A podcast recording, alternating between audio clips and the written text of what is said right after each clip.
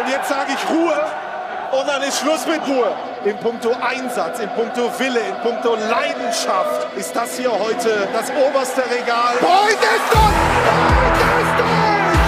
2-1 Lauter! Der ausverkaufte Betze wartet auf 90 plus 6. Der Treffpunkt Betze Podcast. Jetzt kommen sie raus, die Protagonisten.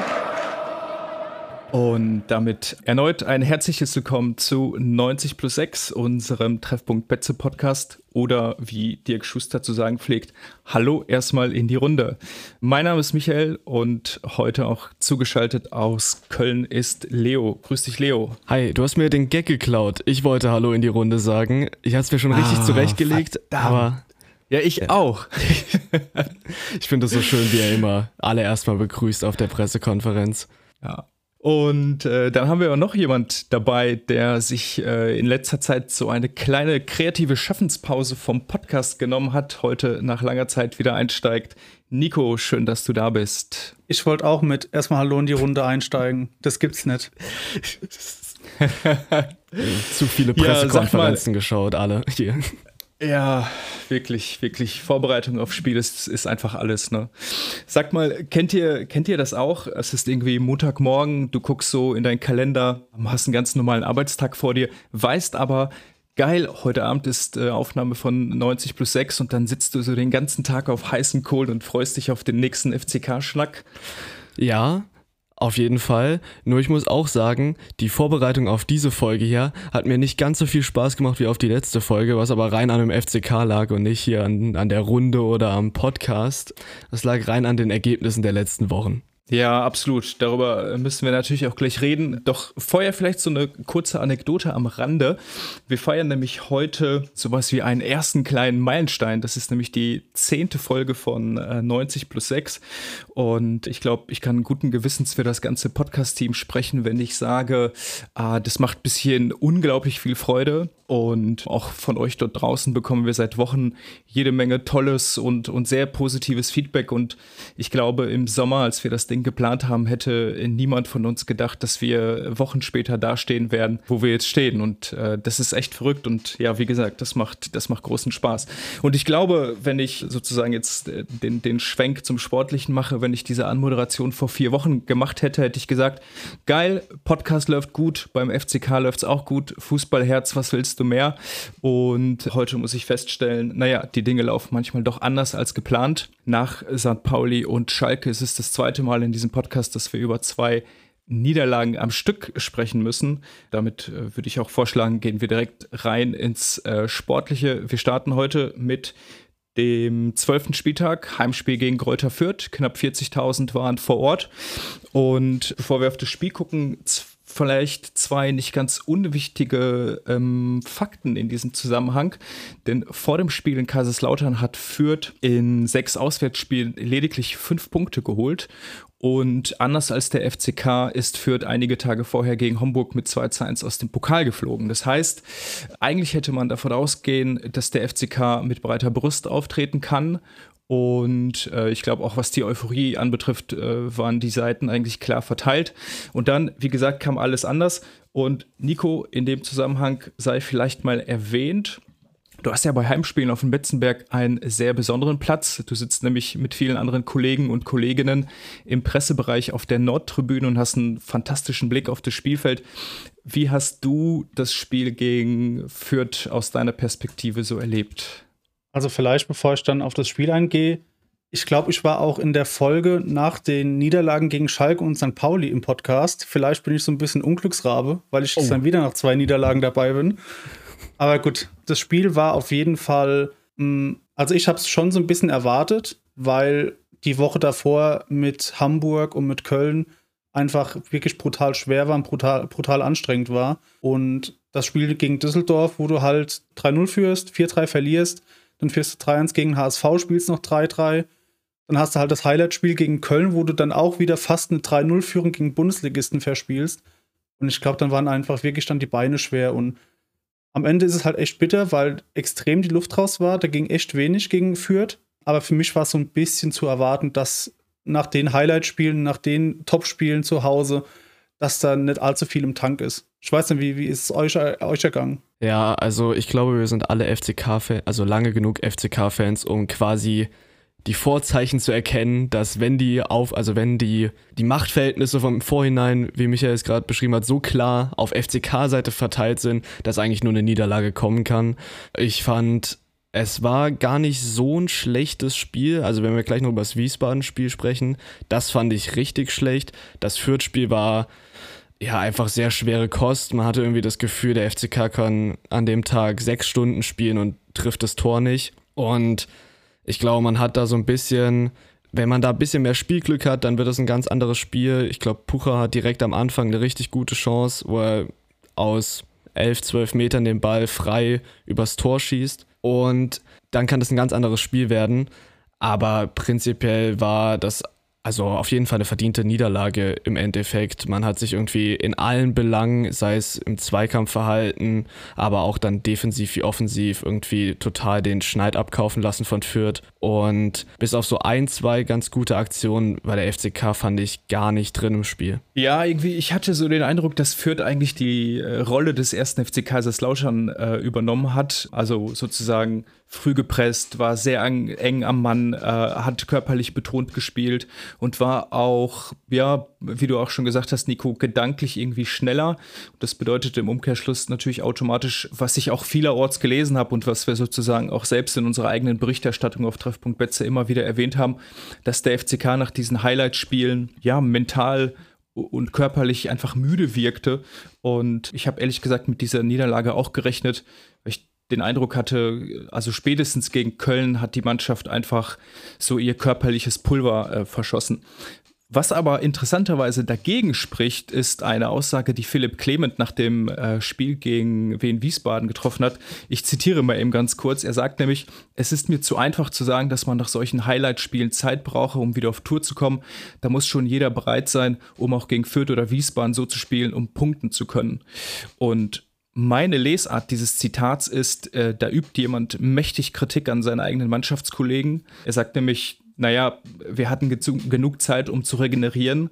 Und äh, ich verstehe seine Aussage auch so, dass er meint, äh, wir haben einfach nicht alles auf den Platz gebracht, was wir können und nicht jeder ist an seine Leistungs- oder seine Schmerzgrenze gegangen. Und dann kannst du auch gegen Mannschaften wie Fürth und Wien Wiesbaden einfach nicht bestehen.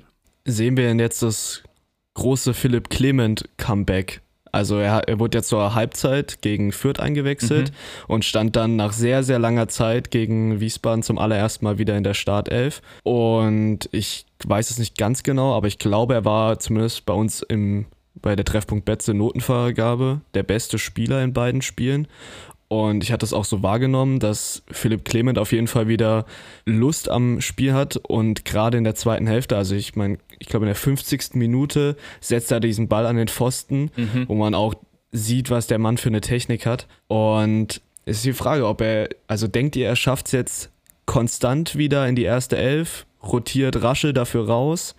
Oder ist das in, nach der Länderspielpause wieder genau dasselbe Spiel, das er vielleicht zehn Minuten bekommt, wenn der FCK hinten liegt. Also gegen Fürth, das war ja wirklich ein Statement mit dem Pfostentreffer direkt und da hat das Spiel extrem belebt. Und ich glaube, das war auch das, was sich so Schuster äh, die ganze Zeit erhofft hat, dass er wirklich reinkommt und Gas gibt. Und gegen Wiesbaden, finde ich, er hat jetzt kein schlechtes Spiel gemacht, ein sehr, sehr ordentliches, auch dafür, dass er ja relativ wenig gespielt hat in der Saison bis jetzt. Aber ich finde, er hat sich auch schon so ein bisschen eingereiht in dieses generell öde, Spiel, was wir gegen Wiesbaden gemacht haben. Also hat es da auch nicht rausgestochen. Er hat sehr viel, sehr auf den Ball gehabt, sehr viel dann hintenrum in, in der Dreierkette gespielt. Und auch die Standards, die waren auch so ein bisschen so, so, so reingechippt und, und wenig jetzt Gefahr ausgestrahlt. Also da habe ich mir vor allem gegen Wiesbaden ein bisschen mehr erhofft. Und ich kann mir schon vorstellen, auch wenn Raschel jetzt auch nach seiner Einwechslung jetzt keine wirkliche Bewerbung für eine Startelf wieder abgeliefert hat, aber ich glaube schon irgendwie, oder ich habe das Gefühl, dass Clement wieder auf die Bank rotiert. Also ich glaube, die Antwort auf deine Frage, Leo, hängt total stark davon ab, welche Konsequenzen das Trainerteam jetzt in der Länderspielpause ziehen wird. Ich habe aktuell noch gar kein Gefühl, wer in der Startelf spielt stehen wird gegen Kiel. Ist ja auch okay, das sind ja auch noch zwei Wochen, also genug Zeit, um einfach äh, die, diese ganzen Fehler aufzuarbeiten. Raschel hat sich aktuell so ein bisschen für mich aus der Startelf gespielt. Durch zu behäbige Leistung, durch zu viele Fehler in der Defensive, auch immer wieder, immer wieder gut für einen Fehlpass. Vielleicht braucht auch so ein junger Spieler, das dürfen wir nicht vergessen, auch mal zwischendurch eine Pause, weil er in einem Leistungstief hängt. Das ist, finde ich, alles völlig in Ordnung und akzeptabel. Die spannende Frage ist aber, kann Clement wirklich neben Nihus oder Tomiak, wenn er nicht gesperrt ist, auf der Doppelsechs spielen? Und das ist mir zum Beispiel äh, im Spiel gegen Wien Wiesbaden aufgefallen, dass Schuster hat Clement erst auf die 6 gesetzt, Ritter auf der 10 gelassen. Und das hat meines Erachtens nach überhaupt nicht gut funktioniert, weil die drei Innenverteidiger und dann auch Nihus sehr weit vorgerückt sind. Und Clement hätte sich immer wahnsinnig tief fallen lassen müssen, um an, überhaupt in den Ball zu kommen. Und weil Wien Wiesbaden so gespielt hat, wie sie gespielt hat, haben wir uns lang, viel über lange Bälle geholfen. Und dann war Clement einfach schon wieder, wie so häufig auch in der letzten Saison, komplett aus dem Spiel genommen. Und interessanterweise hat Schuster kurz vor dem 1 zu 0 äh, tauschen lassen. Das heißt, Ritter ist auf die 6, Clement ist ein vorgerückt. Und ab dem Moment hatte ich auch das Gefühl, es läuft tatsächlich besser auch in seinem Spiel. Mir ist aber noch eine Sache vor allen Dingen bei Clement aufgefallen. Das ist ja irgendwie ein total brisantes Thema und super viele Leute haben echt viel Schaum vom Mund, wenn es um Clement und, Clement und Schuster geht. Was ich bei ihm in der zweiten Halbzeit gesehen habe, war, dass das große Problem von ihm ist vielleicht gar nicht seine Behebigkeit oder seine fehlende Dynamik oder so dieses, diesen Vorwurf, den man ihm manchmal macht, dass er äh, noch mehr Zug zum Tor entwickeln musste. Er hatte de facto keine Anspielstation. Es gab mehrere Szenen, da trieb er den Ball voran Richtung gegnerisches Tor, hatte ganz viel Raum vor sich und alle Mitspieler in der Offensive haben sich versteckt und haben, sind nicht, haben sich nicht so freigelaufen, dass Clemens sie hätte anspielen können. Und da würde ich ihm vielleicht nur einen einzigen Vorwurf machen als letzten Satz. Äh, ich hätte mir von ihm gewünscht, dass er dann mehr ins Risiko geht, dass er den offensiven Zweikampf und dann auch letztlich den Abschluss sucht. Und sein Fehler ist, den er dann immer begeht, er dreht halt einfach ab, weil er keine Anspielstation hat. Ja, das ist mir auch aufgefallen. Also ich bin, das ist jetzt auch, wer den Podcast äh, aufmerksam ver verfolgt, weiß, ich bin großer Fan von diesem Spielertyp Rasche, Clement, der Spielmacher, der sich tief fallen lässt. Und aber auch das ist mir aufgefallen, nach vorne ging in diesen zwei Spielen führt ein bisschen mehr. Da hat man wenigstens irgendwie 1,26 Expected Goals rausgespielt. Aber gegen Wiesbaden ging rein gar nichts. Also 0,36 Expected Goals. Und da ist schon das Tor von Marlon Ritter, was aus 10, 11 Metern ein Abschluss ist. Also das war auch am Ende der einzige Torschuss im ganzen Spiel. Da ist dann das große Problem bei Clement mit dieser fehlenden Dynamik, dass er eben kein Balltreiber ist im Mittelfeld, sondern eher das Ganze eben versucht über den übers Passspiel zu lösen. Ich sehe es auch nicht, ihn auf, also auf der D, also auf der Doppelsechs neben Nihus, also dazu, dazu müsste Nihus oder Tomiak müssten 16, 17 Kilometer in diesem Spiel laufen. Das, das wird nicht funktionieren. Und ich finde Marlon Ritter auf der 10 einfach zu gut, um ihn mit Clement zu ersetzen. Deswegen, mhm. um auf meine eigene Frage zu antworten, denke ich auch eher, dass Raschel wieder rein rotieren wird.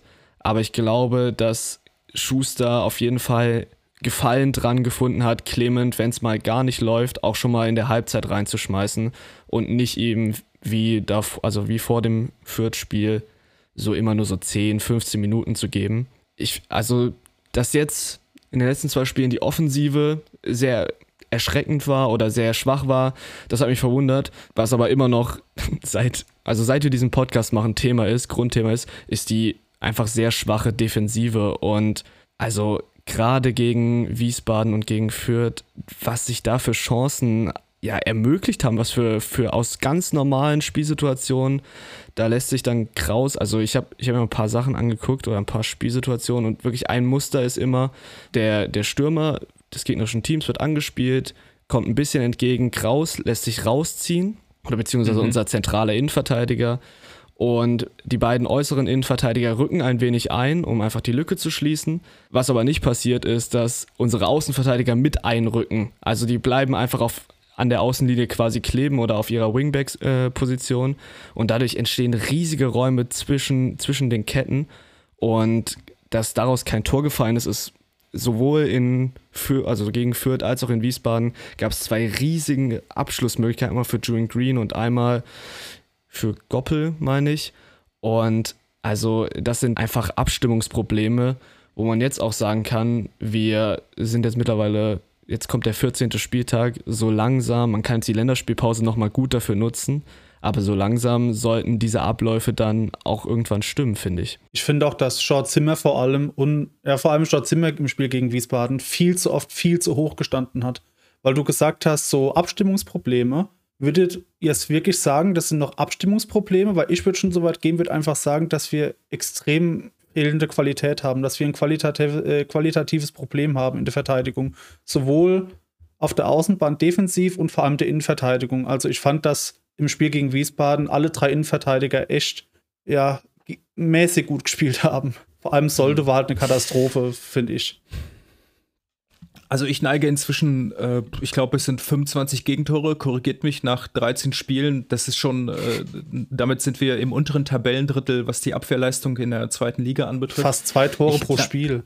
Das ist zu viel. Ja. Ich ähm, neige auch zunehmend dazu zu sagen, das ist kein Abstimmungsproblem, das ist tatsächlich ein Qualitätsproblem. Und jetzt könnten wir einmal die ganze Defensivreihe durchgehen und, und beispielsweise Puhac mh, ein unglaublich bärenstarke Leistung gebracht vor seiner Verletzung und seit seiner Verletzung läuft es halt einfach nicht. Ich finde, in beiden Spielen war ja alles andere als, ähm, ja, als souverän und solide.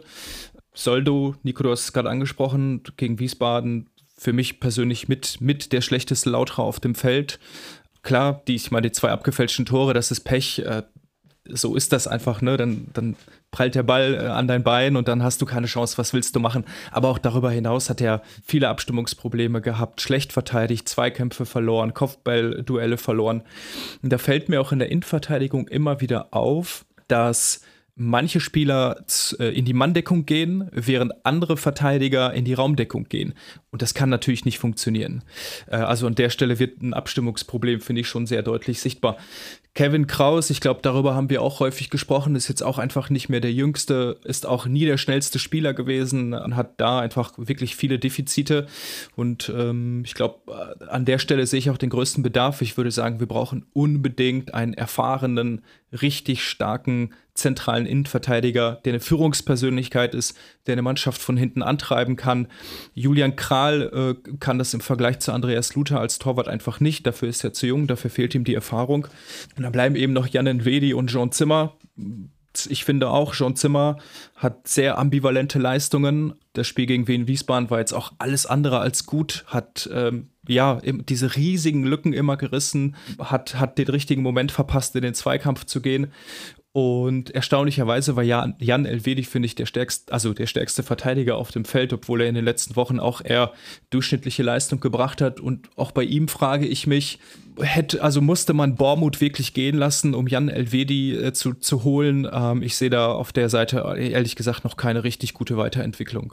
Also ich bin eigentlich immer noch der Meinung, dass es eher ein Systemproblem ist. Ich aber mit jedem Spieltag, wo wir nicht zu Null spielen und grauenvoll verteidigen, gehe ich auch immer mehr in die Richtung. Qualitativ stimmt es auch nicht, weil eigentlich, wenn man sich die Spielerprofile von oder die Spieltypenprofile von den drei Innenverteidigern anschaut, also nehmen wir jetzt mal Tomiak, Soldo ähm, und Elvedi oder Kraus und Kraus und Soldo relativ austauschen, dann decken wir eigentlich alles relativ gut ab. Also die sollten sich im Optimalfall gut ergänzen. Was Michael schon vollkommen richtig gesagt hat, was wir in der letzten Folge auch schon mehrmals angesprochen haben. Es fehlt ein Abwehrchef, jemand, der koordiniert, jemand, der vorangeht, jemand, der Leute wie Tomiak, wie Elvedi einfach an die Hand nimmt, zuweist. Das fehlt total und auch in der Kette davor. Also Nihu ist auch noch sehr jung. Die, also jemand, an dem man sich orientieren kann, und zu Pucha und Jean Zimmer habt ihr alles genau richtig gesagt, fand ich auch die letzten Wochen sehr schwach. Und deswegen, je mehr diese Probleme aufkommen, desto mehr denke ich auch, also zum Beispiel Jan Elvedi hat mir in den letzten Wochen jetzt gegen Wiesbaden was okay, fand ich, aber da war auch die ganze Mannschaft, also da war keiner besser als okay. Aber ich fand davor war, da gab es immer wieder ein, zwei richtig gute Aktionen, aber ich fand das über das gesamte Spiel hinweg, fand ich Jan Elvedi immer relativ schwach, wirkte irgendwie so ein bisschen unsicher, unsouverän, aber das zieht sich meistens durch die ganze Kette durch. Und ich finde, jemand, der da in der Mitte steht, an dem sich alle orientieren können, rundherum, der würde dieser Mannschaft richtig gut tun. Und wenn wir ja eh gerade schon beim Thema sind, Verstärkung. Es geistert ja gerade schon wieder ein Name seit in den letzten paar Tagen durch Social Media, äh, und zwar Almami Touré. Ähm, hat bis zur letzten Saison noch bei Eintracht Frankfurt gespielt, ist jetzt vereinslos. Und ich habe mich mal ein bisschen umgehört, so in Fankreisen beim, bei Eintracht Frankfurt. Und die können alle nicht so richtig verstehen, warum der eigentlich vereinslos ist, also warum er noch keinen Verein gefunden hat. Und ja, da was ist eure Meinung dazu? Also so vom Spielertyp. Ist es das, was der FCK braucht oder geht das, fällt das vielleicht in dieselbe Schiene oder macht man damit denselben Fehler, den man im Transfersommer schon gemacht hat? Also ich glaube, dass er fußballerisch, ich muss sagen, ich habe nicht allzu viel von ihm gesehen damals bei Frankfurt, aber so viel ich weiß, kann er auch äh, auf der Außenbahn spielen. Und rein von, vom Marktwert schon alleine her, und der war Europa League-Sieger, er ist Europa League-Sieger mit Frankfurt gewesen, hat bei Monaco gespielt, also der wäre fußballerisch 100 pro eine Bereicherung. Das ist auch nicht schwer im Moment bei der Innenverteidigung. Aber ich muss auch sagen, ich glaube nicht wirklich dran. Also vielleicht wird es so ein bisschen sowas wie Depreville, so aus dem Nix, wo man sagt, okay, der hat schon was auf dem Kasten. Ich glaube, da hat sich auch so ein bisschen wie Jean-Paul Bözius verpokert, der echt gedacht hat, okay, ich verlängere meinen Vertrag nicht und die Vereine rennen mir die, die Bude ein. Aber anscheinend hat er sich dann echt verpokert. Also ich glaube nicht unbedingt dran, aber ich traue Hängen und Schuster trotzdem ich könnte es ihm zutrauen, dass der dann doch zum Schluss noch irgendwie relativ schnell aufschlägt. Ja, ich glaube, bei ihm gab es, ähm, was ich gelesen habe, vor allen Dingen einen Aspekt. Er hat sich scheinbar wirklich verpokert. Er wollte ein höheres Gehalt. Eintracht Frankfurt wollte ihm das nicht zahlen. Ähm, Vertrag ist ausgelaufen und dann stehst du da plötzlich auf der Straße. Das ist das eine. Er hat aber auch, er kommt scheinbar auch aus einigen Verletzungen und äh, das ist insofern spannend, weil das passt natürlich dann sofort ins Portfolio vom FCK. Im Normalfall könnte man sich einen Spieler wie Touré auf gar keinen Fall leisten. Aber wer da vielleicht anfällig ist, weil er einfach gerade keinen Verein hat, bieten sich da möglicherweise Möglichkeiten. Ich glaube, er wäre mit seiner internationalen Erfahrung und auch den Erfahrungen aus der Bundesliga eine, also sozusagen in Relation zu den aktuellen Verteidigern natürlich eine, eine große Bereicherung und ich sehe das Risiko auch ehrlich gesagt gar nicht so groß, weil er ist eh vereinslos, gib ihm einen leistungsbezogenen Vertrag bis Jahresende, lass ihn einen Beitrag dazu leisten, dass die Innenverteidigung ein bisschen gestärkt wird und dass man dadurch auch das äh, Saisonziel mittlerer, mittlerer Tabellenplatz erreichen kann. Alles gut. Also wenn man die Möglichkeit hat, würde ich sagen, auf jeden Fall holen. Ja, also sehe ich auch. Ich, ich sehe es nicht ganz. Also ich glaube nicht, dass er dieser Führungsspieler wird. Zumindest nicht schnell, zeitnah. Und ich wollte nochmal auf was eingehen, was du gerade eben schon angesprochen hast, Michael.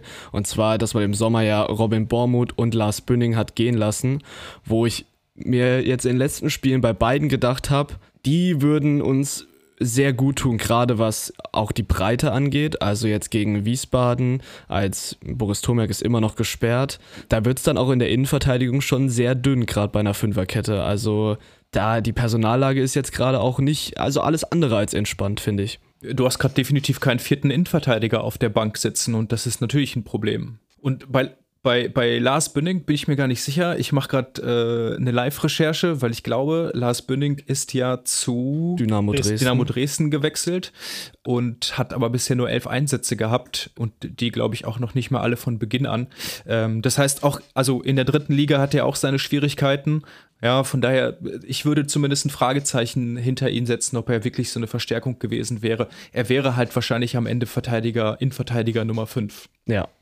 Ja, und dazu kommen wir mal jetzt zu dem nächsten Thema, wenn wir jetzt gerade schon über ja, ein bisschen angespannte Personallage sprechen am Anfang der Saison oder bei der kleinen Erfolgsserie, da war ja schon so, boah, der FCK mit diesem Kader und dann, wie, ich weiß gar nicht, wie oft Sky bei irgendwelchen Topspielen dann auf die Bank und da sitzt noch ein Lute, ein Clement, ein Beuth und man hat sich schon gedacht, Mensch, also gerade wenn Spieler wie Herrscher, wie auch ein Aaron Opoko zeitweise gar nicht irgendwie zu Einsatzminuten kommen, was ist das für ein überragender Kader? Eine Rotsperre und die eine oder andere kleine Verletzung später sitzt man jetzt hier und denkt sich, uh, ist doch gar nicht so toll, dieser Kader, oder so breit aufgestellt, gerade auf den einzelnen Positionen. Ja, ich, ich finde, da hat man sich auch so ein bisschen blenden lassen. Ich finde, wenn, also mit dem bestbesetzten Kader, mit der besten Elf, die wir auf den Platz stellen können, da zähle ich auf jeden Fall Maraken Arre dazu.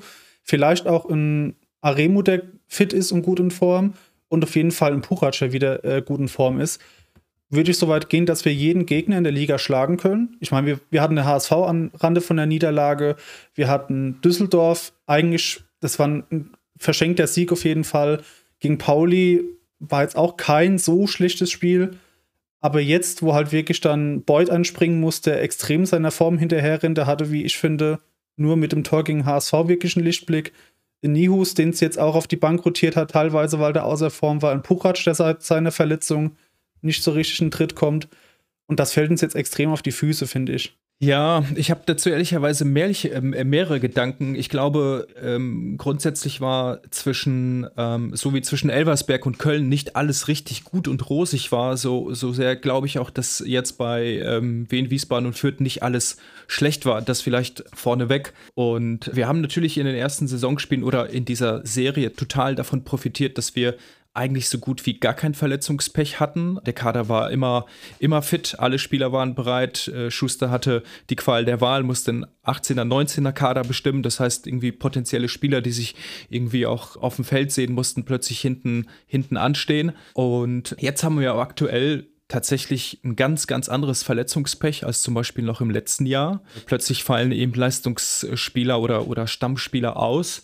Und die, die nachrücken, ja, sind irgendwie gerade aktuell nicht in der Lage, diese Leistung zu erbringen. Aber ich habe so, ich, mein Gefühl sagt mir, ich, also ich für mich bin, will vorsichtig sein mit Kritik, weil ich glaube, dass du kannst halt auch in so einer Sommertransferperiode nicht ähm, 14 Spieler neue holen. Ansonsten setzt du dieses ganze soziale Gefüge und äh, wir wissen ja aus dem Innenleben der Mannschaft, es wird immer wieder gern erzählt, wie gut sich diese Mannschaft versteht, wie dass dort im Prinzip Freundschaften herrschen, dass äh, man, man bereit ist, für den anderen auch den Extrameter zu gehen. Und dieses soziale Gefüge reißt du natürlich immer weiter auseinander, je, je, je stärker du dich ähm, ja, verstärkst im Sommer oder je mehr Spieler du abgibst. Von daher finde ich aus einer strategischen Perspektive ist genau richtig, dass eben nur sechs, sieben Spieler geholt worden sind und man eher jetzt so einen langsam stetigen Prozess Entwicklungsprozess einsetzt. Und dazu passt ja auch, dass äh, Schuster und Heng gesagt haben, wir wollen einen sicheren Tabellenplatz im Mittelfeld. Und ich finde, das ist ein realistisches Saisonziel. Und dann muss man natürlich auch ein Stück weit akzeptieren und damit rechnen, dass die Spieler aus der zweiten Reihe vielleicht nicht permanent performen, wenn aus der Startelf drei, vier Stammspieler einfach ausfallen. Ja, also meine Kritik galt auch gar nicht Thomas Heng oder der, der Plan, dem Kaderplaner, sondern eher, also, weil es ist natürlich nicht das Ziel des FCK, zumindest nicht öffentlich, jeden in dieser Liga zu schlagen und mit den ganz großen Playern der zweiten Liga auf Augenhöhe zu agieren. Meine Kritik galt eher einem gewissen Podcaster, der hier, ich meine, vor drei, vier Folgen irgendwann mal gemeint hatte, wer soll uns denn aufhalten? und äh, dass man so, ich fand die zwei Spiele jetzt, die haben so alle mal so ein bisschen wieder eingenordet. Natürlich ist sind diese zwei Spiele auch kein Weltuntergang. Gerade wenn man auf die Tabelle schaut. Die zweite Liga ist wie immer super eng beieinander. Auch der HSV hat gepatzt in den letzten Wochen oder ja, St. Pauli spielt zwar überragend guten Fußball, aber jetzt am 13. Spieltag auch nur, nur ein Unentschieden. Also da ist niemand irgendwie fehlerfrei und wenn man dann zwei Spiele mal hintereinander verliert und schlechte Leistungen bringt oder zumindest ja ein bisschen unterdurchschnittlich, dann ist das natürlich kein Weltuntergang. Aber gerade wenn man so ein bisschen auf Twitter ab und zu mal schaut, da ist wie immer auf Twitter sind die Ausschläge in die positive wie auch in die negative Richtung ja ein bisschen extremer. Ja, wir steigen ja sicher ab jetzt durch die zwei ja, Niederlagen. Ja, wir steigen ab. Wir gewinnen nichts mehr. Ja, auch in der Redaktionsgruppe von Treffpunkt Betze nach dem 1-0 gegen Wiesbaden. Wir steigen auf, nach dem 2-1, wir steigen ab. Klarer Fall. Klarer so schnell Fall. geht's. Ja, ich meine, ich mein, dieses hoch, also ich meine, deswegen sind wir irgendwie auch FCK-Fans, oder? Ich, ich, ich, ich mag dieses hochemotionale Publikum in Kaiserslautern. Und natürlich würde ich mir manchmal ein bisschen mehr Objektivität wünschen. Das betrifft ja nicht nur Twitter, das findest du auch auf Instagram, das findest du auf Facebook. Ich will das gar nicht pauschalisieren, weil das würde der Sache nicht gerecht werden. Aber es gibt jetzt schon wirklich einige Leute, die total Sturm laufen. Und ähm, es, ich finde es immer völlig verrückt. Es reichen zwei Niederlagen in Kaiserslautern, um zu sagen, der Trainer kann nichts, die Mannschaft kann nichts, äh, Transferpolitik ist scheiße gewesen und äh, alles, was Wochen vorher gut lief oder, oder zumindest im Ansatz gut lief, da wird der Spieß umgedreht und äh, also irre. Ich muss mich immer wieder wundern, verfolge das mit so einer gewissen äh, Gelassenheit auch, weil ich es wirklich auch ein bisschen witzig finde. Also als FCK-Fans sollten wir ein bisschen realistischer auf die Dinge schauen und in der Gesamtbetrachtung Tabellenplatz 10, 18 Punkte nach 13 Spieltagen. Das geht vielleicht noch ein kleines bisschen besser, aber ich finde in der Gesamtschau, die Saison macht Spaß. Es macht Spaß, dieser Mannschaft zuzuschauen. Auch trotz dieser Pleiten jetzt. Und ich bin, ich, ich weiß nicht, ich war selten so entspannt und so gelassen als FCK-Fan wie dieser Tage. Und ich denke, ja, mein Gott, nach zwei Niederlagen kommen auch wieder bessere Spiele. Man kann ja, ja auch mal rüber zu Union Berlin schauen, die, ich glaube, seit zwölf Spielen nicht gewonnen haben. Zu Magdeburg, die es extrem schwer haben. Und man vergisst auch, glaube ich, dass wir vor fünf, sechs Spieltagen mal Tabellenführer waren über eine Nacht. Ja.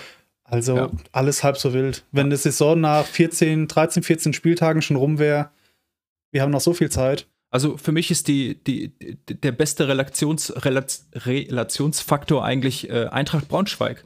Die sind mit uns aufgestiegen, befinden sich genauso wie wir in der zweiten schwierigen Saison. Und wo stehen die? Tabellenplatz 17, acht Punkte, mitten im Abstiegskampf. Und da müssen wir aktuell nicht hinschauen. Ja, und die haben jetzt zwar gewonnen, aber da hat auch mal zwischenzeitlich richtig der, der Baum gebrannt.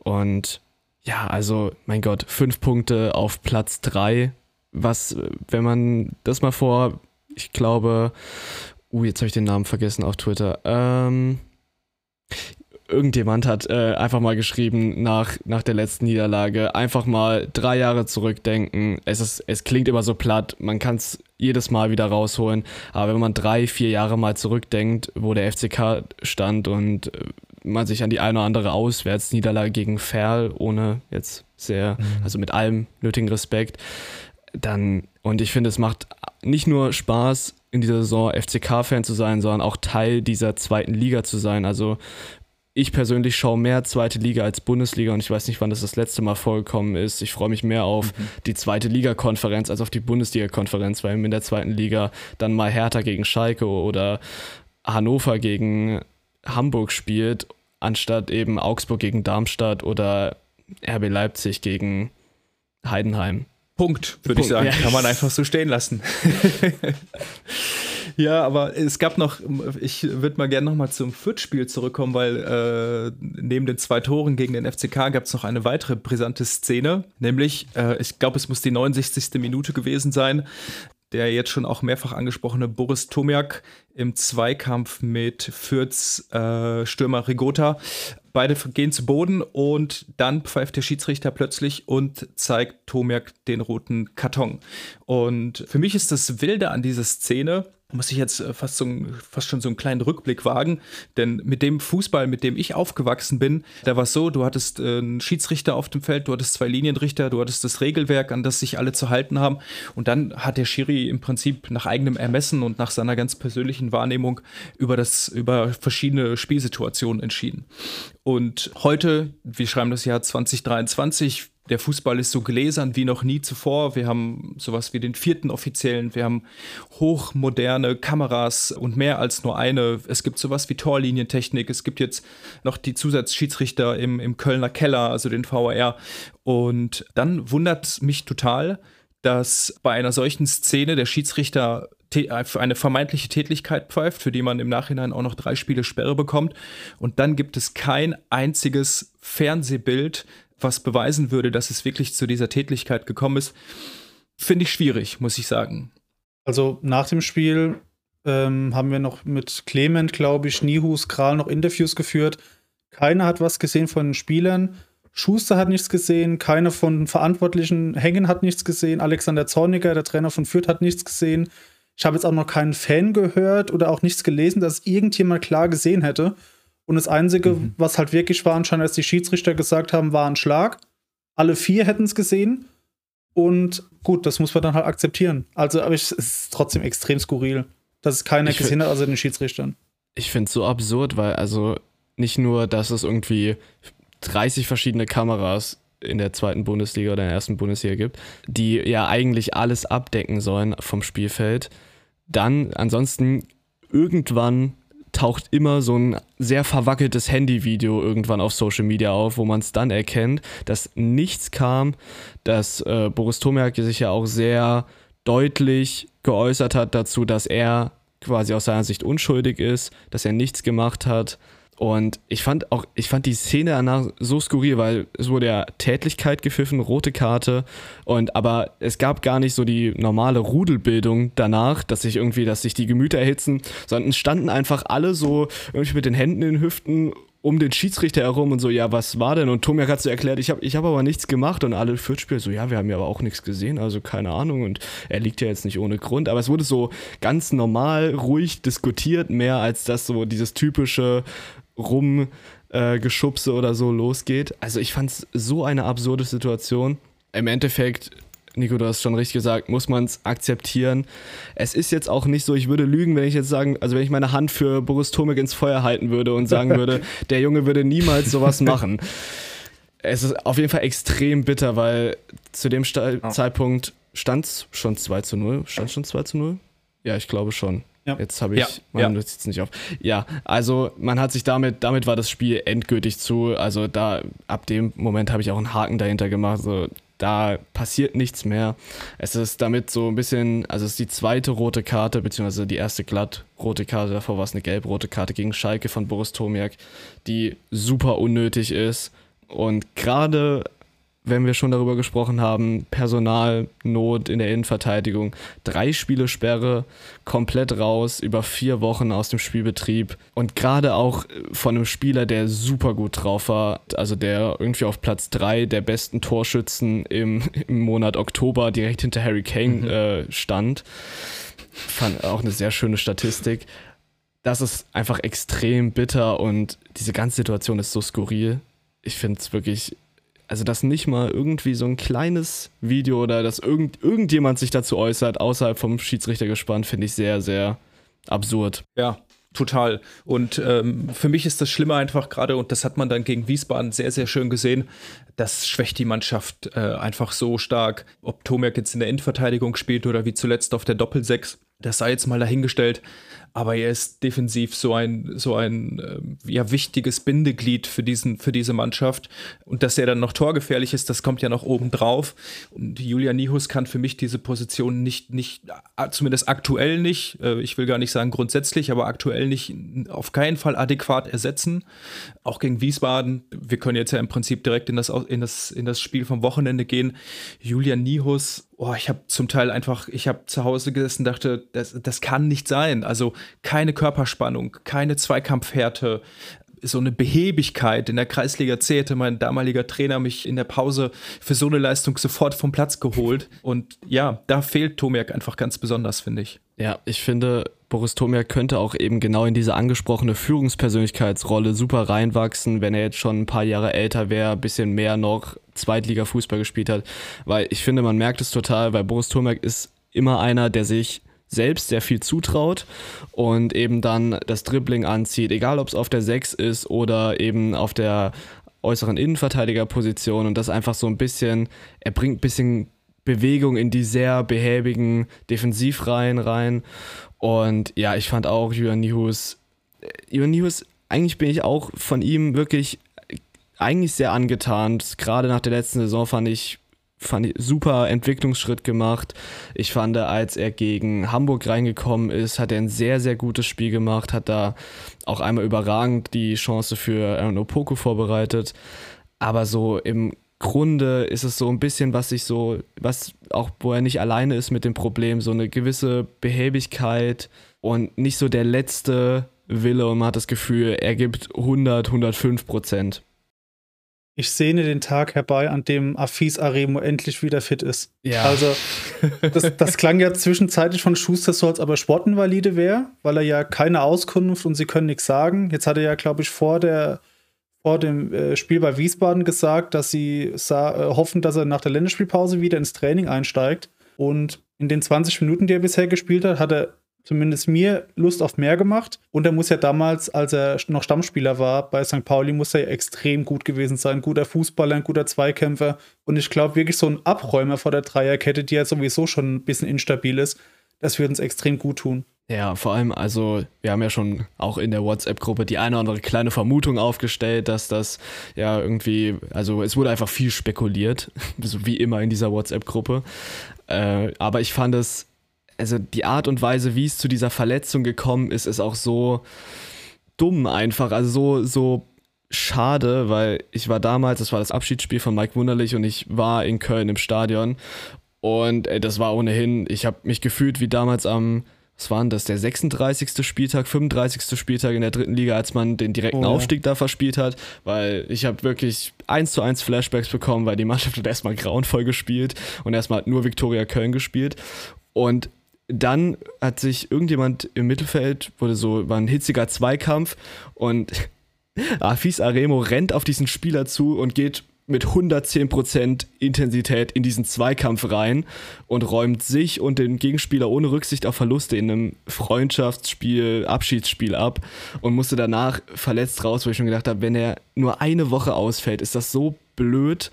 Und jetzt fehlt uns genau der Spielertyp, der ich denke auch unheimlich wichtig und das tut schon sehr weh, finde ich. Auf jeden Fall, zumal man diesen Spielertyp ja seit über einem Jahr gesucht hat ähm, und dann irgendwann in der Lage war, ihn wirklich zu holen und auch das Geld dafür bereitzustellen. Das ist, äh, das ist wirklich doppelt bitter und das, ich glaube auch, das, das hemmt die Mannschaft total, weil da einfach jemand fehlt, der für Stabilität und der für Sicherheit sorgt. Und das ist ja fast schon wieder äh, eine Brücke zum, zum Wien-Wiesbaden-Spiel. Lass uns da gerne einmal drauf gucken. Unser Podcast-Kollege Raimund hat gestern in seinem Kommentar getitelt, Lauterns chronische Schwäche bei den sogenannten Auswärtsheimspielen. Und ich dachte, ja, äh, stimmt. Also früher war das eben Sandhausen, heute ist es Wien Wiesbaden, vielleicht ist es auch mal Fürth, äh, Magdeburg ist es sicherlich auch. Aber was Raimund eben meinte, ist gerade da, wo der FCK fanmäßig zum Teil in Überzahl ist, was verrückt ist natürlich bei, bei Auswärtsspielen. Aber selbst wenn die Verteilung der Fans 50-50 ist, scheint die Mannschaft, jetzt habe ich natürlich keine Statistik darüber geführt, also vielleicht stimmt die Aussage auch nicht, aber irgendwie scheint die Mannschaft genau bei diesen Spielen keine guten Leistung ähm, erbringen zu können. Und so kam es dann auch 1-0 Marlon Ritter, Glück, äh, witziges Tor eigentlich. Ähm, ich weiß gar nicht, ob Nichts. euch aufgefallen ist, dass die Vorlage von Terence Boyd mal alles andere als gewollt war. Und zwar, ich glaube, der Ball prallt ihm vom Fuß an das Knie und fällt dann Marlon Ritter eigentlich vor die Füße, der natürlich großartig abschließt. Also der zweite Teil des Tors war durchaus sehenswert. Und dann kommt Wien Wiesbaden mit zwei abgefälschten Schüssen zurück. Julian Kral hat in beiden Szenen äh, wirklich überhaupt gar keine Chance, an den Ball zu kommen. Also da ist auch wirklich viel Pech dabei. Es wäre jetzt aber viel zu kurz gedacht, wenn wir sagen würden, der FCK hat Spiel verloren, weil er zu viel Pech hatte oder im Gegenteil, Wien Wiesbaden hatte viel Glück. Ich würde sagen, für mich persönlich war es die mit Abstand schwächste Saisonleistung der, der eigentlich der gesamten Mannschaft. Über Philipp Clement haben wir vorhin schon mal kurz gesprochen, dass er auch durchaus einige schönere Akzente gesetzt hat. Marlon Ritter, wie immer, sehr aktiv. Das Tor, ich glaube, das sind so Szenen, die, die erzwingt er gerade, die erkämpft er sich auch durch seinen Einsatz. Und dann würde ich sagen, dann kam lange, ganz, ganz lange nichts mehr und äh, nicht umsonst haben, ich glaube, in unserer Spielernotenbewertung die meisten Lauterer eine 4,5 bis 5,0 bekommen. Ich hatte irgendwie das Gefühl, da steht keine Mannschaft auf dem Platz. Also spätestens, also nach dem 2-1 und wir kennen den FCK in den letzten 12 bis 18 Monaten ja auch durchaus als Mannschaft, die Comebacks feiern kann. Aber nach dem 2-1 hing gegen die Köpfe nach unten, da war keine Körperspannung mehr zu sehen, da war kein Aufbäumen mehr zu sehen. Und da dachte ich das erste Mal, okay, die Mannschaft ist jetzt wirklich platt. Und ich weiß nicht, ich tue mir immer schwer damit zu sagen, dass, dass Fußballer über ihre, über sozusagen ihre, ihre Leistungsgrenze performen. Aber ja, vielleicht hatte die Mannschaft wochenlang eine gute Phase und jetzt hat sie einfach gerade eine Scheißphase. Und da kann man eigentlich nur die Daumen drücken, dass sie schnell wieder da rauskommt. Ja, also es ist ja nicht nur die chronische Schwäche des FCKs bei Auswärtsheimspielen, sondern auch die chronische Schwäche beim FCK gegen Gegner, die am liebsten den Ball nicht haben wollen. Also sowohl in Fürth, also gegen Fürth als auch in Wiesbaden hatte man beides mal mehr Ballbesitz als der Gegner. Und es ist unfassbar wenig dabei rumgekommen. Also ich fand auch Clement und Ritter, der einfach super drauf ist im Moment. Ich glaube, vier Tore in den letzten fünf Spielen.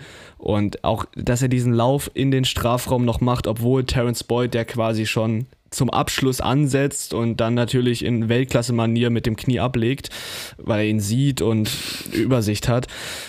Äh, Das ist einfach sehr, sehr gut. Und dann dachte ich so, oh, das könnte wieder so ein FCK-Spiel sein, wo er dann im Nachhinein hier sitzt, vielleicht 2-0, 2-1, 3-1 gewonnen und sagt, Mensch, war doch ganz gut, richtige Reaktion gezeigt, Anfangsphase ein bisschen verschlafen, aber dann reingekommen. Und genau das Gegenteil war der Fall. Also, wie gesagt, es war der einzige Torschuss im ganzen Spiel, die einzige richtige Chance. Und ja, gerade gegen Wien Wiesbaden, die zwar defensiv ganz gut sind in der Saison, aber offensiv eigentlich quasi nichts zustande gebracht haben. Also jetzt, das waren, glaube ich, Tore Nummer 11 und 12 oder 12 und 13. Also sehr, sehr wenig. Und ja, man hat Riesenchancen zugelassen. Die Tore, wie sie am Ende dann fallen, sind sehr glücklich mit zweimal abgefälscht. Aber ich erinnere mich an, ich glaube, das war kurz vor der Pause, als der Stürmer von Wien Wiesbaden es irgendwie schafft, aus drei Metern den Ball doch noch nebens Tor zu schießen, was definitiv schwieriger war, als den Ball ins Tor zu schießen. Und da habe ich schon gedacht, uh, das, äh, das geht heute nicht gut aus. Wiesbaden mhm. hat ja auch ganz eklig verteidigt. Also die standen ja quasi nur in ihrem 3-4-3. Höchstens mal äh, zwei, drei Stürmer, ein bisschen angelaufen, die Verteidiger, aber sonst, die standen ja wirklich nur hinten drin. Wir haben gar keine Räume bekommen. Äh, wie du gesagt hast, Leo, wir hatten sehr viel Ballbesitz, wir konnten nicht wirklich umschalten, keine Konter fahren. Und da hat man gesehen, wie eindimensional unser Spiel ist und dass wir dann wirklich gar keine Idee hatten. Und ich muss, muss echt sagen, der Verein wie in Wiesbaden, also ich habe so eine Verachtung für diesen Verein. Jetzt geht's los. Geil. Nico ist wieder on fire. ja, also das, ich glaube, wir haben gefühlt noch kein Spiel gegen Wiesbaden oder in Wiesbaden gewonnen. Und auch spätestens nach ähm, dem letzten Auswärtsspiel in Wiesbaden der dritten Liga wo wir wegen dem Torwartfehler von Matteo Raab verloren haben. Seitdem sind die bei mir auf der Liste. Ja, ich glaube, die einzig positive wie, Erinnerung. Wie Lex Tiger. Ja, wie Lex Tiger Lobinger. ja. Wie Lex Tiger Lobinger. Die, da haben wir es wieder. Äh, ganz kurz, deswegen hat Nico auch äh, diese kreative Schaffenspause vom Podcast gehabt übrigens. Ich musste fliehen vor Lobinger. Wir mussten ihn kurz aus dem Verkehr ziehen, sonst wäre das ganze Projekt gefährdet worden. Nee, was ich sagen ja. wollte, die einzig positive Erinnerung an Wien Wiesbaden in den letzten fünf, sechs, sieben Jahren ist, als Hikmet Chifchi damals in der oh ganz oh, ja. schlimmen Jeff Saibene Trainerphase jo. zu wirklich, also das war, das war ein Tiefpunkt, ja. äh, noch ganz spät ein Tor gemacht hat auch in diesen, das, das muss ich auch jetzt mal ansprechen, diesen grauenvollen Trikots. Also, wie, ja. wieso spielen wir nie in unseren schönen schwarzen Trikots, die mit Abstand das beste Trikot aus dem Trikotsatz sind, sondern jedes gefühlt spielen wir auch häufiger in diesen Textmarker grauen Trikots, die ich gar nicht so schlecht finden würde, wenn sie zweimal in der Saison zum Einsatz kommen. Dann fände ich es irgendwie lustig. Ach, guck mal, wir hatten ja mal so ein ganz grauenvolles Trikot. Aber dadurch, dass wir so häufig in diesen Trikots spielen, finde ich es wirklich, also ich kann es nicht mehr sehen. Und haben wir schon ein Spiel mit in diesem Trikot gewonnen? Das möchte ich auch mal ganz kurz, das fällt mir gerade auch ein. Ah, Paderborn. Aber Düsseldorf haben wir auch verloren. Da haben wir nämlich auch mhm. in den Trikots gespielt. Genau. Ja, also in meiner Welt spielen wir nur in diesen Trikots und ich finde es, also auch Wiesbaden fand ich wirklich. Ich, ich schließe mich da Nico an. Ich habe da, ich habe nicht so viel Hass, aber ich habe keinerlei positive Emotionen für diesen Verein. Ja, geht mir, ich glaube, geht mir ähnlich. Also äh, ich bin mal zufällig irgendwann in Wiesbaden an einem Stadion vorbeigefahren und musste mich so kurz schütteln, weil ich das gar nicht als Stadion wahrgenommen habe. Das ist irgendwie so eine, auch so eine so eine, diese Wellblechhütte, wie, in, wie sie in Paderborn steht, das hat, das hat keinen Reiz, das fühlt sich so Ach, alles so fremd an. Aber ich finde, der, ähm, der Name, die Britta Arena, ist Britta schon Arena. sehr magisch. Ja. ja. also ähnlich ja. wie die Merkur Spielarena, das sind einfach, da möchte man unbedingt sind, hin, oder? Ja, ja das sind äh, die, die Spielstätten, ja, die Pilgerstätten. Äh, die heiligen Spielstätten ja. Deutschland. Ja, genau, genau. Also vergiss den Betzenberg, geh lieber in die Britta Arena. ja. ähm, ich, kurz noch, um eure Statements zum Spiel gegen Wiesbaden zu untermalen. Ich habe mir die Expected Goals angeschaut. Auf der einen Seite Wien Wiesbaden 0,38, untermalt auf jeden Fall so deren Spielweise, äh, den Ball gerne nicht haben, ähnlich wie der FCK. Wobei ich sagen würde, dass sie tatsächlich einige wirklich richtig gute Umschaltmomente hatten, wo, wo dann auch die lautere Verteidigung wirklich in, in die Bredouille kam. Und der Expected Goals auf FCK-Seite lag bei, haltet euch fest, 0,36. Und ich erinnere mich gerade, ich weiß nicht mehr, welches Spiel es war, vielleicht war es Hannover, hatte der FCK einen Expected Goals-Wert von über 5. Das war gegen. Und ich finde, das. Gegen, war das gegen. Das waren diese zwei Spiele. Das war einmal gegen Osnabrück, wo der Expected Goals aufgrund von Stimmt. diverser Elfmeter ja. sehr, sehr hoch war. Und dann Stimmt. das Spiel, was danach kam. Was kam denn? War das Rostock? Ich glaube, eins von ja. Rostock, Nürnberg haben wir auch so viele Tore geschossen. Genau, irgendwie sowas war auf jeden Fall, ja. Und da haben wir noch in der Folge ja. gesagt, dass wir endlich wieder Spiele haben wollen, wo der Expected Goals Wert niedrig ist und der FCK gewinnt. Der erste Teil ist jetzt eingetreten, der, der zweite nur ja, nicht mehr. Jetzt, jetzt, jetzt haben wir den Salat. Ja. Verdammt. Zwei, zwei, zwei, und jetzt, geil, geil, jetzt passt zwei Wörter, die ich schon seit Wochen auf der, auf der Zunge habe und, sie, und die ganze Zeit bei einer Podcast-Folge darauf warte, sie, sie aussprechen zu können schöne Scheiße. Ich finde, das passt einfach richtig gut an dieser Stelle. Also, was ist passiert vom, vom Expected Goals Wert von über 5 bis hin zu 0,36? Das kann man mit der biederen Art, wie Wien Wiesbaden verteidigt hat, finde ich nicht erklären. Ich finde, da muss man in die Fehleranalyse auf FCK-Seite gehen. Ja, das ist dramatisch, weil wir hatten die ganze Zeit dieses Abwehrproblem. Jetzt haben wir gegen Fürth eine Hütte gemacht, äh, gegen Quatsch, gegen Fürth keine Hütte gemacht, gegen Wien Wiesbaden eine Hütte gemacht. Und jetzt haben wir irgendwie, ich hoffe nicht, dass wir ein Offensivproblem haben, aber irgendwie hakt es da vorne auch einfach. Und so, so sehr ich mich für Beuth gefreut habe, der, der neulich, gegen wen war es? Hamburg? Hamburg. Hamburg. Ne? Die Hütte gemacht hat. Ja, so, so wenig effektiv war das Spiel mit Beuth jetzt wieder in den letzten beiden Spielen. Und ich habe so zwischenzeitlich parallel gesehen zur letzten Rückrunde, wo in gewissen Spielen das einzige Rezept, was Schuster aufgefahren hat, war hoch und weit auf Beuth und dann weißt du, der Ball kommt eigentlich schlagartig wieder zurück. Ache fehlt da unglaublich. Vor allen Dingen habe ich auch das Gefühl, dass Tetschi insgesamt nicht so gut harmoniert mit Boyd wie mit Ache. Also das ist auch so eine, so eine Symbiose, die, die mir gerade wirklich abgeht und wirklich auch fehlt. Ja, wie kommen wir aus der Nummer raus, äh, außer zu hoffen, dass Ache so schnell wie möglich fit wird? Ja, ich glaube, es ist, also ich, ich würde es nicht nur auf die verteidigende Art von Wien Wiesbaden stellen, wo ich auch nochmal, das war, das war das einzige Highlight bei mir im Spiel und zwar habe ich das über die wunderschöne Streaming-Plattform Wow, die irgendwie immer, oder Sky Go, äh, immer mit 80 Sekunden Verzögerung, wo dann schon die ersten Nachrichten aus diversen WhatsApp-Gruppen kommen, bevor man irgendwie auch nur ansatzweise in der Torchance ist. Aber der Sky-Kommentator hat sich wirklich alle Mühe gegeben, dieses grauenvolle Spiel noch irgendwie positiv zu verkaufen mit, das ist ein taktisch hochwertiges Spiel, da, da wird sich jeder Trainer, wird sich freuen freuen. Und ich, ich saß einfach nur davor und dachte mir, das ist wirklich mit Abstand das schlechteste Spiel, was ich in der zweiten Liga diese Saison gesehen habe. Mhm. Also ich glaube, teilweise können wir es schon irgendwie so ein bisschen auf die Gegner, weil der FCK mit der Spielanlage, auch Dirk Schuster als Trainer tut sich einfach sehr schwierig, wenn man was mit dem Ball oder wenn man nur was mit dem Ball machen muss. Ja, also ich glaube, Ache ist ein großer Punkt, aber ich, ich möchte auch vor allem, was uns auch aufgefallen ist, die beiden Außenverteidiger mit in die Verantwortung nehmen. Darüber lief einfach sehr, sehr viel. Gerade wenn Tetschi sich dann auf eine der beiden Seiten, vorzugsweise auf die Seite von Jean Zimmer, hat abkippen lassen können, sind einfach immer sehr, sehr viele Situationen entstanden. Ist gleich auf der anderen Seite, wenn Marlon Ritter rausgeschoben ist und Pässe mit Pura gespielt hat.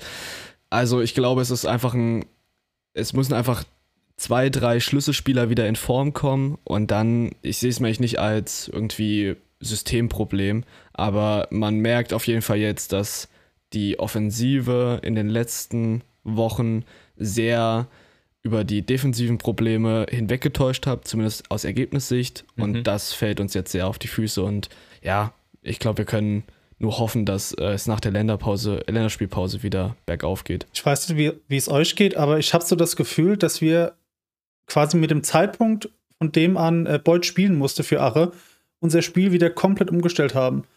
Vorher war es so, da fällt mir äh, Beispiel, als Beispiel das Spiel gegen Rostock ein, das Heimspiel. Da haben wir auch lange Bälle gespielt, aber hinter die Kette von Rostock und Ache hat jeden Ball erlaufen. Die Innenverteidiger hatten Schweißperlen auf der Stirn, weil der wieder angerannt kam und jeden Ball erlaufen hat und äh, ins 1 gegen 1 und dann stand äh, Ritter im Rückraum und Tetschi war bereit und jetzt habe ich das Gefühl, dass wir ja, wie letzte Saison nur hoch und weit auf Beut spielen als Zielspieler, der in den Zweikampf muss und dann der Ball geht entweder ins Leere, weil er ja das Kopfballduell nicht gewinnt oder also ich finde, da kommt sehr, sehr wenig dabei rum. Wie gesagt, außer das Tor gegen Hamburg war das bis jetzt nichts Gutes jetzt mit Beut. Also ich vermisse Ache extrem, vor allem von seiner Dynamik. Ja, also mit Blick auf das Hamburg-Spiel hm, bin ich mir nicht ganz sicher, ob ich dir vielleicht zumindest in, in, in, in Ansätzen widersprechen würde, weil ich hatte da schon den Eindruck, dass Boyd äh, hat viele Kilometer gemacht, ist, äh, war sehr ja, sehr heiß auf das Spiel. Und ich finde, da, da gab es durchaus noch Parallelen zu, den, zu der Spielweise unter Ache. Aber spätestens mit dem Fürth-Spiel oder ab dem Fürth-Spiel würde ich diese Tendenz auch sehen.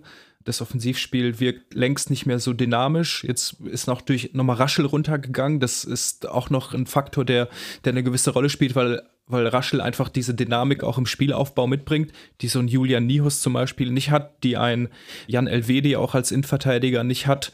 Jean Zimmer finde ich, sieht man eher selten ähm, über die Mittellinie kommen. Das passiert dann, wenn auf der linken Seite über Puhac. Und ja, eine gewisse Einfallslosigkeit war in den letzten beiden Spielen auf jeden Fall zu erkennen. Und auch hier bin ich gespannt, was wird Schusters Rezept sein? Denn eigentlich haben wir jetzt zwei Möglichkeiten, zumindest so wie ich Schuster kenne wird er im Spiel gegen Kiel versuchen, alles auf die Karte Defensive zu setzen. Das heißt, im Prinzip wieder in diese in diesen biederen Stil, Spielstil zurückzufallen, um so lange wie möglich die Null zu halten und vielleicht über einen schnellen, gut ausgespielten Konter in Führung zu gehen. Oder wird es darum gehen, wieder Dynamik in die Offensive zu bringen? Ich glaube, beides kann der FCK aktuell nicht zusammen, sondern es geht nur entweder das eine und dann hast du so ein 3 zu 3 gegen Hamburg, so ein 4 zu 3 gegen Düsseldorf. Oder äh, du hast das andere und erzwingst dann irgendwie ein mit Glück ein 1 zu 0 gegen Kiel als Beispiel. Vielleicht brauchen wir Ben Zolinski endlich mal. Mhm. Der bringt Dynamik mit. Als Torwart vielleicht. ja, mit äh, Blick auf die Uhr würde ich dann sagen, dass wir so langsam in die Zukunft schauen und das Vergangene mal hinter uns lassen. Jetzt schon sehr häufig das Wort Länderspielpause gefallen, die zum richtigen Zeitpunkt kommt, sehr gelegen wie selten, glaube ich. Dazwischen in den letzten, wann waren am Sonntag vor einer Woche war noch ein weiteres Event und zwar steht der FCK ja im Achtelfinale des DFB-Pokal und trifft auf Nürnberg. Und eure Meinung zu diesem Los? Also nach der Auslosung, direkt danach dachte ich, okay, das ist auf jeden Fall machbar. Jetzt kommt aber Nürnberg immer mehr ins Rollen unter Christian Fiel. Ich glaube immer noch, dass es gerade, weil es ein Heimspiel ist und es 100 Pro ist ja, glaube ich, schon ein ausverkauftes Spiel, dass es immer noch machbar ist, aber es wird auf jeden Fall schwerer, als ich dachte. Noch zur Auslosung. Also ich habe mich ähnlich gefreut wie gegen Köln, weil ich dachte, das ist auf jeden Fall zumindest ein Gegner, den man nicht überschätzen muss, aber natürlich auch nicht unterschätzen darf.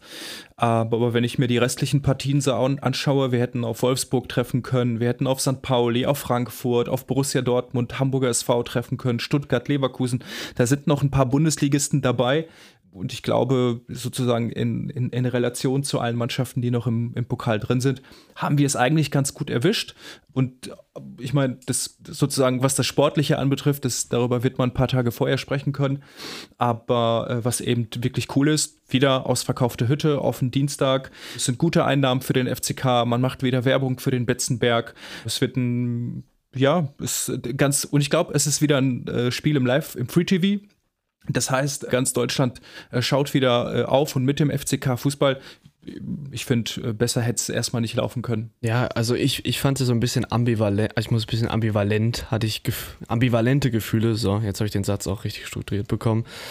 Denn auf der einen Seite ist es ein super Los, also alles, was ihr gerade gesagt habt, kann ich nur unterschreiben. Auf der anderen Seite finde ich es immer so ein kleines bisschen schade, wenn es gegen Mannschaften geht, die in derselben Liga spielen, weil die Partie hat man eben schon zweimal im, im Jahr. Deswegen fand ich das gegen Köln so cool. Sportlich gesehen wünsche ich mir natürlich nicht Borussia Dortmund und, und schon gar nicht den VfL Wolfsburg. Den wünsche ich mir aus ganz vielen Hinsichten nicht als Pokalgegner. Und deswegen ist Nürnberg sehr, sehr cool.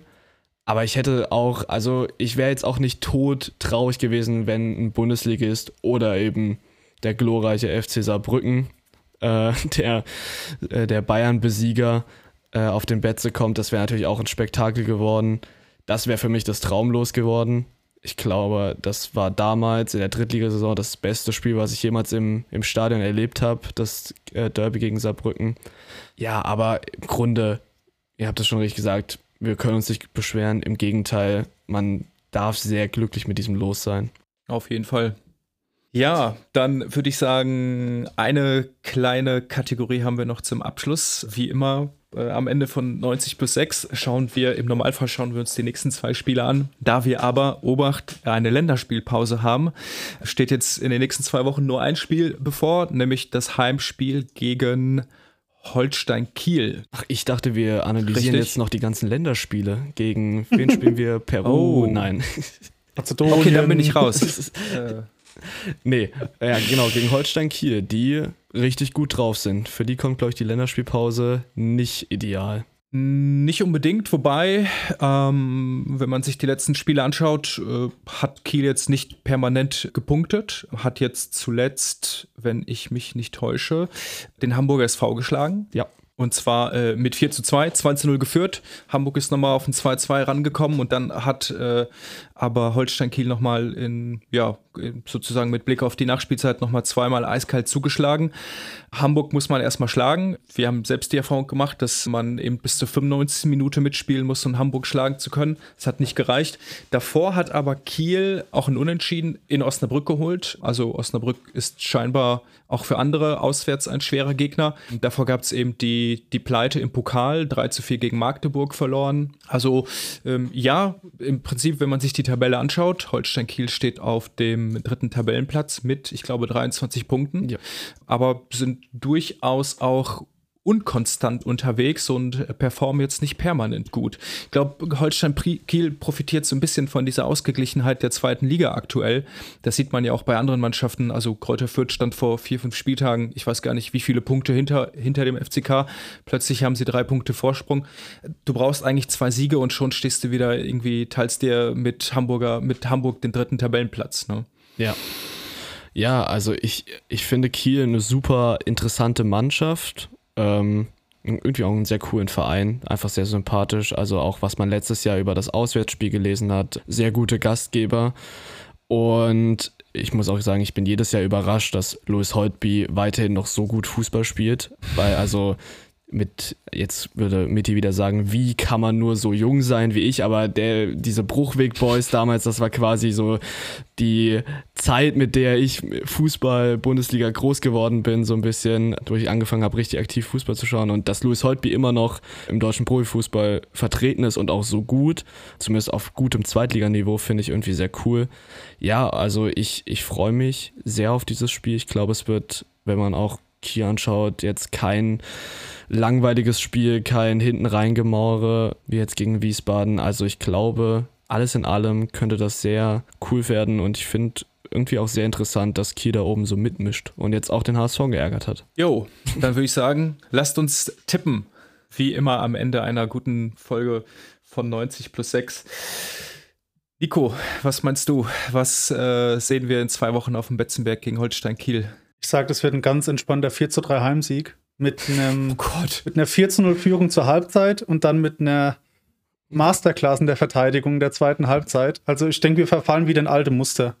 Zum Positiven. ich meine, wenn wir gewinnen, dann können wir auf Ja. ja. 4-3, 6-3, wie auch immer gewinnen. Ja, ich, ich bin gerade am überlegen, ob ich, ich hatte eigentlich, wollte ich so ein 1-0, dann ist mir aber aufgefallen, dass wir irgendwie ja noch nicht in dieser Saison zu Null gespielt haben und ich glaube auch in näherer Zukunft nicht dran. Ich sage aber auch, dass wir gewinnen und zwar mit 3 zu 1. Marlon Ritter setzt seine gute Form fort, Doppelpack und Terence Boyd stolpert auch noch irgendwie einen rein. Also äh, zunächst mal Respekt für eure äh, für, eu für euren Optimismus. Ähm, ich habe mir 0-3. in einer der letzten ich habe mir ich habe mir einer der letzten Folgen vorgenommen, äh, in dieser Saison nie wieder so ein Scheiß 1 zu 1 zu tippen. äh, das mache ich jetzt aber. Ich habe gerade nämlich noch mal auf die Auswärtstabelle geschaut. Holstein Kiel ist tatsächlich Zweiter in der Auswärtstabelle mit 13 von möglichen 18 Punkten. Das schmeckt mir schon wieder gar nicht und äh, jetzt auch mit diesen zwei Niederlagen im Rücken glaube ich, dass äh, Schuster tatsächlich eher dazu übergehen wird, so lange wie möglich die Null zu halten, defensiv sicher zu stehen, also vielleicht auch ein bisschen Beton anzurühren. Und das kommt ja auch dem Lauterer Spiel entgegen, weil Holstein Kiel ist jetzt auch keine Mannschaft, die sich hinten einigelt. Also hat man dann die Option auf, auf äh, Umschaltspiel. Und nichtsdestotrotz würde ich sagen, über ein 1 zu 1, äh, das wäre ein gewonnener Punkt. Ja, ich glaube, damit wäre ich auch schon zufrieden, auf jeden Ja. Fall. Muss kein Sieg sein. In diesem Sinne würde ich sagen, lasst uns Schluss machen für heute. Wir gehen jetzt in den wohlverdienten Feierabend. Grüße gehen raus an Dirk Schuster. Und ja, besten Dank, dass ihr dabei wart. Besten Dank fürs Zuhören dort draußen. Und ähm, wir hören und sehen uns bald. Macht's gut. Ciao, ciao. Schönen Feierabend.